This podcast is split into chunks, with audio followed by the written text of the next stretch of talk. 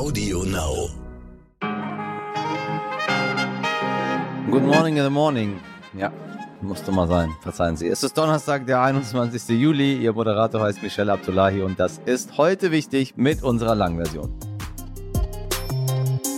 Schauen wir mal, was heute wichtig ist. Also, Achtung, liebe Leute da draußen. Viel wurde in den letzten Tagen darüber geredet. Heute ist sozusagen der Tag der Entscheidung. Die Gasleitung Nord Stream 1 wurde nun zehn Tage gewartet. Deshalb ist kaum Gas von Russland nach Deutschland geflossen. Heute soll der Gashahn wieder anspringen, haben zumindest Gazprom und der Netzbetreiber Gasgate gestern zugesagt. Zur Ausstrahlung dieser Sendung ist aber noch nicht ganz klar, ob das tatsächlich der Fall sein wird. Wir haben deshalb den Pipeline-Experten und Professor für Energiewirtschaft Dominik Mös zu Gast. Er erklärt uns nicht nur, woher Deutschland seine Energie bezieht, sondern auch, weshalb auch Russland ein Interesse daran hat, den Gashahn nicht völlig abzudrehen.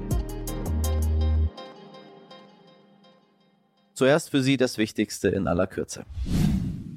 Nach dem Rücktritt von Premierminister Boris Johnson steht nun fest, die Stichwahl für seine Nachfolge wird zwischen Ex-Finanzminister Rishi Sunak und Außenministerin Liz Truss stattfinden. Bis zum 5. September soll entschieden sein, wer von beiden das Rennen macht und sowohl als Partei als auch als Regierungschef oder Chefin auf Johnson folgen wird. Und wenn Sie jetzt Hintergrund zu diesem Chaos in Großbritannien haben möchten, empfehle ich Ihnen unsere Folge 313 mit UK-Korrespondentin Dagmar Seeland. Wir, ja, arroganten Stadtmenschen denken ja häufig, alle wollen in die Stadt. Und ehrlich gesagt, aus Hamburger Sicht kann ich nur sagen, es gibt keinen Grund, nicht in dieser Stadt zu wohnen.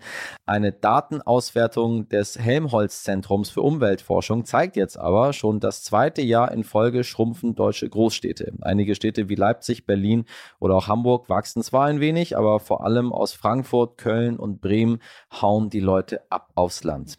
Tja, die Pandemie hat die Lebensgewohnheiten von vielen Menschen verändert, allerdings ist auch die Sterberate gestiegen. In Deutschland haben wir ein großes Problem, den Fachkräftemangel. Sie kennen das. Die Pflege ist davon besonders stark betroffen und logisch, je weniger Fachkräfte, desto mehr Patientinnen muss eben eine Fachkraft betreuen. Ein Teufelskreis, auch deshalb entscheiden sich etwa 50 Prozent der Pflegerinnen nach ihrer Ausbildung dazu, den Beruf zu wechseln. Wie schlecht die Arbeitsbedingungen tatsächlich sind, berichtet uns Rike Wehns in Folge 287. Hören Sie gerne nochmal rein. Rike ist mitten in ihrer Pflegeausbildung und hat von ihren Erlebnissen berichtet und mir auch erklärt, warum genau die Pflegekräfte der sechs Unikliniken in Nordrhein-Westfalen einen wochenlangen Streik ausgerufen haben. Nun, nach 79 Tagen Streik, haben sich endlich die Gewerkschaft Verdi und VertreterInnen der Kliniken geeinigt. Deshalb habe ich direkt mit einer weiteren Pflegekraft gesprochen. Judith Hellerich ist ebenfalls noch in der Ausbildung und hat den Streik sogar mitorganisiert. Sag mal, wie war der Streik für euch? Fast 80 Tage ist eine ganz schön lange Zeit. Ja, 77 Tage sind auf jeden Fall eine lange Zeit. Und niemand hätte damit gerechnet, dass wir so lange streiken müssen. Ähm, und in Berlin waren es 30 Tage und wir waren von der Anzahl her deutlich mehr Leute. Und äh, wir hätten alle gedacht, dass es schneller durch ist. Ähm, aber wir haben es geschafft. Und ich glaube, man kann sagen, dass jeder anders in diese Bewegung hineingegangen ist, als ähm, man rausgekommen ist oder ich kann das zumindest für mich sagen, dass mich das äh, sehr verändert hat und mir sehr viel gegeben hat.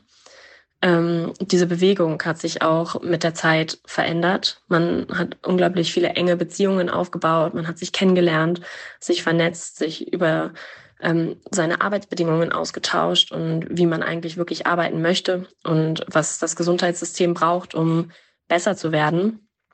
Wir hatten gemeinsame Höhen und gemeinsame Tiefen.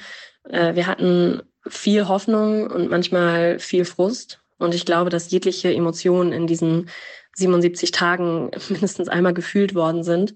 Und ähm, ich glaube, dass der Tarifvertrag jetzt durch ist, aber dass die Strukturen weiterhin bestehen bleiben und das ist das Wichtigste. Was ist am Ende dabei rausgekommen? Seid ihr zufrieden mit dem Ergebnis? Ich glaube, wir können sehr zufrieden sein mit dem, was wir erreicht haben, was wir erkämpft haben. Ähm, alle Bereiche, die eigene Forderungen aufgestellt haben, äh, stehen mit in diesem Tarifvertrag Entlastung. Und das zeigt, dass wir das erreicht haben, äh, was wir von Anfang an gesagt haben. Und zwar, dass wir uns nicht äh, spalten lassen. Auch wenn die Arbeitgeber wirklich ihr Bestes gegeben haben, das zu versuchen, indem sie Angebote für pflegerische Bereiche gemacht haben und äh, teilweise die Forderungen von anderen Bereichen nicht mal angehört haben, so wie zum Beispiel Service oder Botendienst. Und wir haben erreicht, dass äh, die alle drin stehen. Auch wenn man dazu sagen muss, dass äh, viele Bereiche äh, pauschale Entlastungstage bekommen haben, gekoppelt an Vollkraftaufbau, also dass mehr Personal eingestellt werden muss, dass denen das zugesichert worden ist. Genau, aber halt keine Entlastung gekoppelt an die gemessene Belastung, was wir eigentlich gefordert haben für alle Bereiche. Genau, aber ich glaube, dass die politische Bedeutung dieses Tarifvertrags enorm ist. Es ist der erste Flächentarifvertrag Entlastung in Deutschland und das im größten Bundesland von Deutschland. Und das gegen die Trends der Politik, das Gesundheitssystem äh, kaputt zu sparen und Krankenhäuser zu schließen. Und ich glaube, dass das eine unglaublich große Bedeutung hat und wir auch mit unserer Bewegung Vorreiter sein werden für weitere Flächentarifverträge in Deutschland. Zumindest hoffe ich das sehr insgesamt für eine bessere Patientenversorgung und ein besseres Gesundheitssystem. Und diese Bedeutung darf man nicht unterschätzen. Und ähm, nun, wie war der erste Arbeitstag nach dem langen Streik für euch? Der kam ja auf jeden Fall sehr plötzlich. Gestern äh, waren wir noch in Köln ähm, und hatten noch um 17 Uhr eine Tarifkommissionssitzung und waren noch am Streikposten danach. Und heute ähm, ging es für alle wieder in Frühdienst, Spätdienst, Bereitschaftsdienst. Ähm, und für mich in die Schule. Und ähm, ja, ich glaube, dass es, dass viele Leute so ein bisschen Respekt, äh, Freude und auch Angst davor hatten, wieder arbeiten zu gehen, weil es natürlich etwas komplett anderes ist. Dieser ähm, Aktivismus und Teil dieser Bewegung zu sein, der gibt einem unglaublich viel und der lässt dich über Grenzen gehen und dich ganz viel Energie aufbringen, die du normalerweise gar nicht hattest. Und während dieser Bewegung haben ganz viele gesagt, ich würde lieber arbeiten gehen, weil das ist nicht so anstrengend.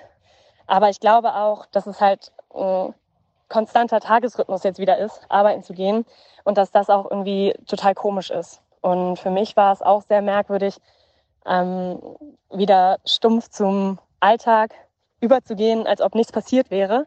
Dabei ist so, so unglaublich viel passiert und auch ähm, ich mich unglaublich doll verändert habe in dieser Bewegung. Und ich glaube, so geht es vielen, vielen Leuten.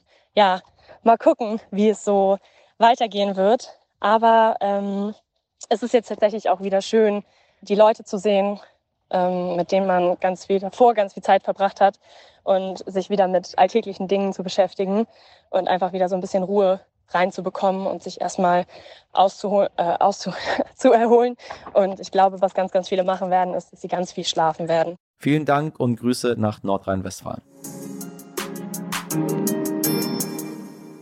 Seit Wochen wurde darüber spekuliert, dreht der russische Präsident Wladimir Putin den Gashahn nun völlig zu. Am Mittwoch kam zumindest die Zusicherung des Kreml-Chefs.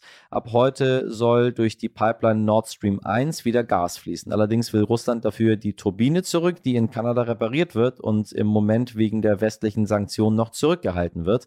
Die Bundesregierung sagt, die Turbine sei ein klarer Vorwand, das Gas könne auch so fließen. Aber, liebe HörerInnen, Sie kennen unseren Podcast und wir wollen es natürlich natürlich wieder genauer wissen. Deshalb hat mein Kollege Dimitri Blinski mit Professor Dominik Möst gesprochen. Dominik Möst ist Professor für Energiewirtschaft an der Technischen Universität in Dresden und erklärt uns gleich, wie das ganze System um die Pipeline aufgebaut ist und warum Russland nicht einfach von heute auf morgen sein ganzes Gas nach China oder Indien schicken kann. Und er sagt, natürlich ist Deutschland abhängig vom russischen Gas, aber Russland eben doch auch so ein kleines bisschen abhängig von Europa. Herr Professor Möst, ich grüße Sie. Hallo. Hallo, Herr Blinski, ich grüße Sie auch. Ja, es geht jetzt in der Diskussion äh, alles um diese ominöse Turbine, ähm, die in der Presse besprochen wird und die irgendwo auf dem Weg zu sein scheint nach Russland. Ähm, ja, Fachleute sprechen auch davon, dass es nicht nur an dieser einen Turbine hängen kann. Sie aus Ihrer Sicht, aus Ihrer Erfahrung, ähm, was würden Sie sagen? Hängt's an dieser einen Turbine? Hängt da wirklich die ganze Gasversorgung Europas dran? Ist das realistisch? Also grundsätzlich ähm, denke ich, ähm, aber das ist natürlich auch eine gewisse Spekulation meinerseits, dass diese Turbine jetzt nicht diese Bedeutung hat, weil wir sehen an verschiedenen ähm, Transportrouten ähm, aus Russland, dass die Leistung nach unten gegangen ist. Ähm, jetzt hängt es natürlich davon ab, wo die äh, Turbine letztendlich steht, aber ähm, es erscheint mir mehr so, als ob das auch eine Möglichkeit ist, etwaige Rechtsstreitigkeiten dann vorzubeugen. Sie haben es gerade schon angesprochen. Es gibt ja viele Pipelines, die nach Europa führen. Können Sie uns da einen kleinen Überblick geben, wie viele Pipelines gibt es da eigentlich und könnte man nicht alternativ eben andere Pipelines nutzen jetzt in der Situation? Es gibt natürlich mehrere Pipelines ähm, nach Europa. Ähm, es ist aber so, dass die natürlich hauptsächlich dann schon auch über Hauptstränge aus den ähm, Feldern ähm, Russlands kommen und ähm, dann je nachdem im Endeffekt jetzt Nord Stream 1 ist letztendlich eine Pipeline, die eine Transportdiversifizierung herbeigeführt hat für Pipelines, die entweder entweder über Belarus gehen oder die Ukraine. Ähm, das ist alles diese aus dem nördlichen Korridor kommen. Und dann gibt es äh, im Wesentlichen noch Pipelines über den südlichen ähm, Gaskorridor und die Türkei, wo dann eben Felder dann nicht nur aus Russland, sondern auch aus Aserbaidschan beispielsweise erschlossen werden. Das heißt, wenn ich Sie richtig verstehe, ich kann für bestimmte Gasfelder auch nur bestimmte Pipelines benutzen? So ist es, ja. Also grundsätzlich ist es so, dass die Felder natürlich ähm, im Upstream-Bereich dann in entweder diese großen Pipelines zusammengefasst sind und dort dann das Gas nach Europa transportiert wird. Und da ist es so, wenn die Felder jetzt im, im äh, Norden von Russland liegen, dann äh, gibt es letztendlich nur diesen Transportweg, der sich dann aber später, muss man sagen, wie gesagt, diversifiziert, also dann eben diese Abzweigung wählt über äh, die Nord Stream 1 Route, dann Belarus oder teilweise dann auch über die Ukraine. Das heißt, dort gibt es schon Möglichkeiten, das in einer gewissen Weise ähm, zu steuern. Wenn wir von diesen Pipelines sprechen, die größten und wichtigsten Pipelines, ähm, das bedeutet ja dann, dass Russland nicht einfach so umschwenken kann und sagen kann, so Europa, ihr bekommt jetzt kein Gas mehr, sondern das geht alles nach China. Wie funktioniert das? Wie einfach lässt sich, sage ich mal, Europa jetzt durch China austauschen? Also die Frage zielt natürlich dahin, wie sehr ist Russland auch von Europa abhängig? Also das ist jetzt natürlich keine Sache, die von heute auf morgen geht. Ähm, das heißt, diese Pipelines, die äh, äh, beziehungsweise die Felder, die nach Europa liefern, können nicht von heute auf morgen nach China liefern. Allerdings befinden sich da schon Pipelines im Bau dann auch nach China, die dann natürlich auch von der Größenordnung erstmal passen müssen. Aber je nachdem, welche Anstrengung dort genommen wird, lässt sich auch dort, äh, lassen sich die Gasmengen dann nach China dann mit einem zeitlichen Vorlauf, je nachdem, wie schnell das gebaut werden kann, umbauen. Und wenn man dann sieht, wie schnell so ein Pipelinebau im Zweifelsfall gehen kann, reden wir in einer Zeitspanne von eineinhalb bis vier Jahren ungefähr. Das heißt aber, so schnell geht's dann doch nicht. Das heißt, diesen Winter, wenn Europa nicht mehr mit Gas versorgt wird, dann äh, sozusagen, ja, dann bekommt Russland auch jetzt keinen Abnehmer für diese großen Mengen, oder? Das ist absolut richtig. Also insbesondere die Felder, die großen Felder, die eben an die Yamal- und Transgas-Pipeline ähm, angeschlossen sind in Urongoy und Jamburg, die werden dann so erstmal kein Gas fördern, je nachdem, in welcher Stufe der Förderung sich die Gasfelder befinden, also noch mit natürlichem Lagerstättendruck betrieben werden, ähm, desto eher lässt sich dann auch das Gas einfach im Untergrund behalten und später dann weiter fördern. Wer ist denn eigentlich abhängiger von wem? Russland vom Geld äh, aus Europa oder Europa vom Gas Russlands aktuell? Huh, das ist eine Frage, auf die ich nicht wirklich äh, eine Antwort an der Stelle geben kann, weil ich ähm, natürlich den Blick aus der Energiewirtschaft habe. Und da kann ich natürlich nur sagen, dass wir bezüglich dem russischen Gas so eine hohe Abhängigkeit haben, dass wenn die Gaslieferungen ausblieben für einen Zeitraum von mehreren äh, Wochen bis Monaten, wir doch ähm, erhebliche Schwierigkeiten hätten, dann die Gasnachfrage vollständig zu decken. Sie sagen jetzt bis zu ein paar Monaten. Wie, wie lange könnten wir denn überbrücken? Das hängt natürlich auch immer davon ab, wie viel wir auf der Nachfrageseite auch einsparen können. Aber was wir natürlich sehen in Modellrechnungen, die wir durchgeführt haben, dass so ein Zeitraum ab sechs Wochen, wo kein Gas geliefert wird, dann durchaus anfängt auch kritisch zu werden. Das ist natürlich immer unterstellt, wie viel können wir anderweitig noch beziehen. Das sind also viele wenn dann Notfälle dahinter. Das heißt, wenn sechs Wochen kein Gas äh, kommt und wenn wir das anderweitig nicht beziehen können, dann etc. Das heißt, ab, ich sag mal, so ein Zeitraum von sechs Wochen fängt es durchaus an, dass man dort ähm, in, in größere Schwierigkeiten dann schon kommt, wobei man im letzten Jahr natürlich enorme Fortschritte gemacht hat, was einerseits den alternativen Gasbezug angeht, aber natürlich auch auf der anderen Seite, auf der Nachfrageseite schon zu ähm, Reduktionen äh, oder weniger Gas verbraucht hat. Ich wollte noch mal ganz kurz auf Russland zu sprechen kommen, weil Sie von den äh, Feldern auch gesprochen haben, die erschlossen sind.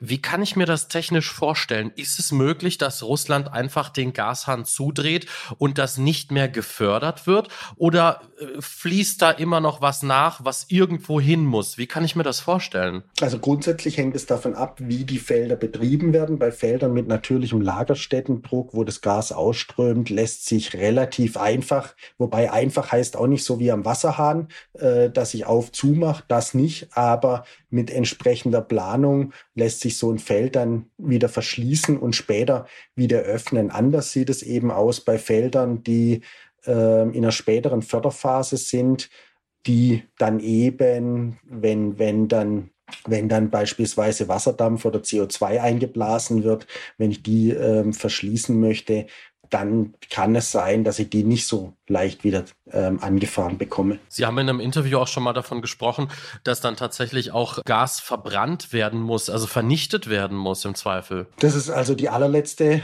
ähm, Option. In der Regel kommt es bei reinen Gasfeldern nicht vor, wo wir von diesem Abfackeln von Gas reden. Da haben, haben wir relativ häufig im Bereich von äh, assoziiertem Erdgas, also überall dort, wo Erdöl gefördert wird und gleichzeitig Erdgas ausströmt und das Erdgas eben aufgrund fehlender Anbindung oder fehlender Lukrativität ähm, nicht genutzt werden kann, dort wird dann dieses Gas ähm, abgefackelt. Aber wie gesagt, bei den Gasfeldern, über die wir jetzt reden, ähm, spielt es eigentlich keine Rolle. Sie ähm, forschen ja auch zu erneuerbaren Energien, zur Integration von erneuerbaren Energien.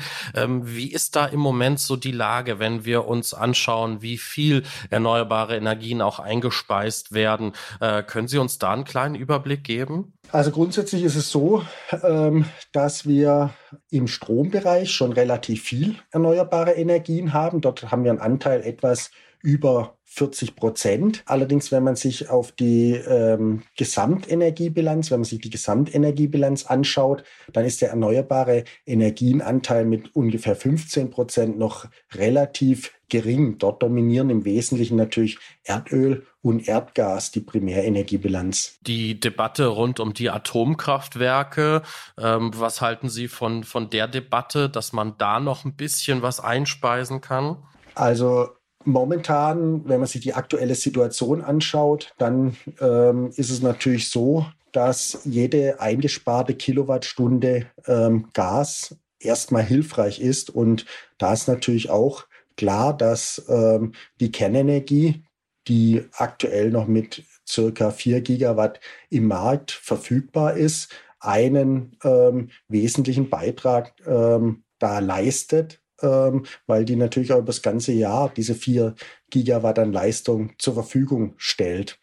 Ähm, hier ist natürlich eine politische Entscheidung notwendig, wie dann im nächsten Jahr mit der Kernenergie umzugehen ist. Aber würde man diese Kapazität heute nicht haben, würde im Wesentlichen ähm, das Delta dann eben durch Gaskraftwerke gedeckt werden. Nun gibt es auch die Flüssiggasterminals, die ausgebaut werden sollen. Deutschland ist da ja noch nicht so weit, dass das tatsächlich auch, äh, dass die bei uns tatsächlich auch jetzt schon äh, da wären. Ist das eine gute Alternative auch? Also ich glaube, es stellt sich weniger die Frage, ähm, ob das eine gute Alternative ist, sondern ich sage mal, momentan stellen sich die Fragen, welche Alternativen hat man überhaupt? Und man bewegt dort natürlich alle Hebel, um möglichst viele Alternativen zu haben. Und Flüssiggasterminals sind natürlich eine wichtige ähm, Alternative, das muss man ganz klar sagen. Wir haben auch schon in Deutschland mehrere Jahrzehnte die Diskussion, ob man nicht ein Flüssiggasterminal ähm, in Deutschland bräuchte.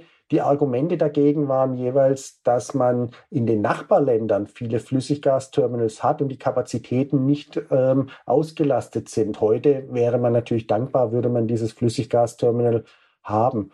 Nichtsdestotrotz muss man natürlich sagen, dass auch im Flüssiggas, also im, im Markt für verflüssigtes Erdgas, ähm, die Preise natürlich extrem hoch sind. Denn äh, es ist so, dass dort die Tanker von, von den Förderfeldern losgeschickt werden, dort letztendlich eine Konkurrenz darum entsteht, wohin fährt denn der Tanker? Fährt er eher in Richtung Asien oder fährt er eher in Richtung Europa?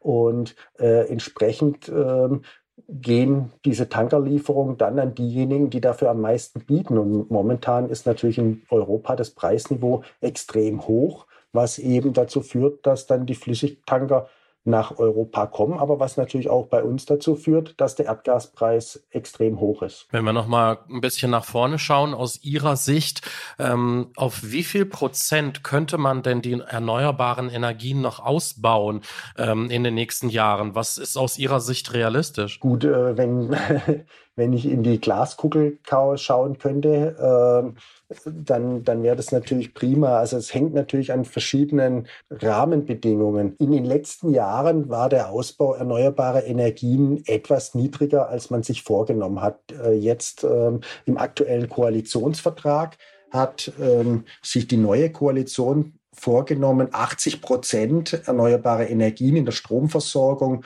bis 2030 zu erreichen und das insgesamt sogar bei einer höheren äh, Stromnachfrage, weil man davon ausgeht, dass eben weitere Anwendungen wie Elektromobilität und Wärmepumpen dazu beitragen, dass die Stromnachfrage etwas zunimmt. Die Frage, die sich da stellt, ist, lässt sich dieses Ziel erreichen? Und wenn man da die einfache Rechnung aufmacht, wir müssen ungefähr das, was in den letzten zehn Jahren pro Jahr zugebaut wurde, in den nächsten zehn Jahren ungefähr verdreieinhalbfachen. Und ähm, da stellt sich natürlich die Frage, inwieweit lässt sich das tatsächlich erreichen, weil da natürlich verschiedene Rahmenbedingungen zu berücksichtigen sind, seien es einerseits die Genehmigungen, die dann in entsprechendem Tempo vorangetrieben werden müssen, die Firmen, die natürlich auch die Ressourcen haben müssen, das in der Geschwindigkeit vorantreiben zu können, etc. Also das sind viele Fragezeichen, die dort äh, vorhanden sind. Aber grundsätzlich muss man da natürlich sagen, es ist erstmal ein Ziel und natürlich je mehr man davon erreicht, sieht man ja in der aktuellen Situation, desto besser wird es sicherlich sein. Wenn wir noch mal kurz auf die Meldung schauen, dass das Gas tatsächlich nun auch wieder fließen soll, ähm, aus Ihrer Sicht ist Russland doch äh, daran interessiert, eben die Pipelines nach Europa zu nutzen und eben auch ja viel Geld von uns sozusagen zu bekommen. Also ist, kann man sagen, die Abhängigkeit doch auf beiden Seiten irgendwie da? Also grundsätzlich ist es natürlich schon so, dass auch Russland eine Abhängigkeit von uns hat. Ähm, und das war ja auch das Primat der Politik der letzten ähm, Jahrzehnte, will ich sagen, diese gegenseitige Abhängigkeit ähm, zu betonen.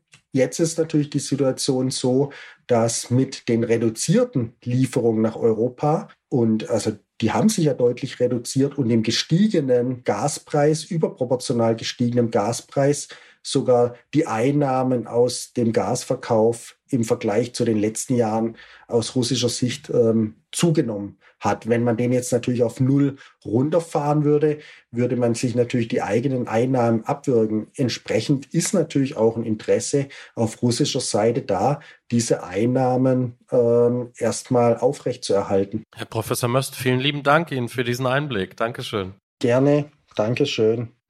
Vielen Dank an Dimitri Blinski und Professor Dominik Müst. Heute nicht ich. Ja, ich weiß ja nicht, ob Sie Kinder haben, liebe HörerInnen. Falls ja, werden Sie sich um den Zeitpunkt der Geburt vielleicht gefragt haben, wen mache ich zum Paten oder zur Patin meines Kindes? Fragen Sie doch einfach, sage ich mal, unseren Bundespräsidenten Frank-Walter Steinmeier. Klingt jetzt absurd, aber Rapper Bushido und seine Frau Anna-Maria Fercici haben es genauso gemacht. Jetzt könnte man sich denken, ganz klar, Steinmeier ist nur Pate, weil es einen Promi-Bonus gibt. So einfach ist es aber nicht. Das Paar hat gemeinsam sieben Kinder und bei jedem siebten Kind können Familien eine Ehrenpatenschaft beim Bundespräsidenten beantragen. Das soll dazu beitragen, das soziale Prestige von kinderreichen Familien zu stärken. Die Ehrenpatenschaft ist allerdings nicht zu vergleichen mit einer echten Taufpatenschaft, könnte im schlimmsten Fall sonst ganz schön viel werden werden. Frank-Walter Steinmeier wurde alleine im Jahr 2021 414 Mal Ehrenpate. Ein bisschen süß ist es schon.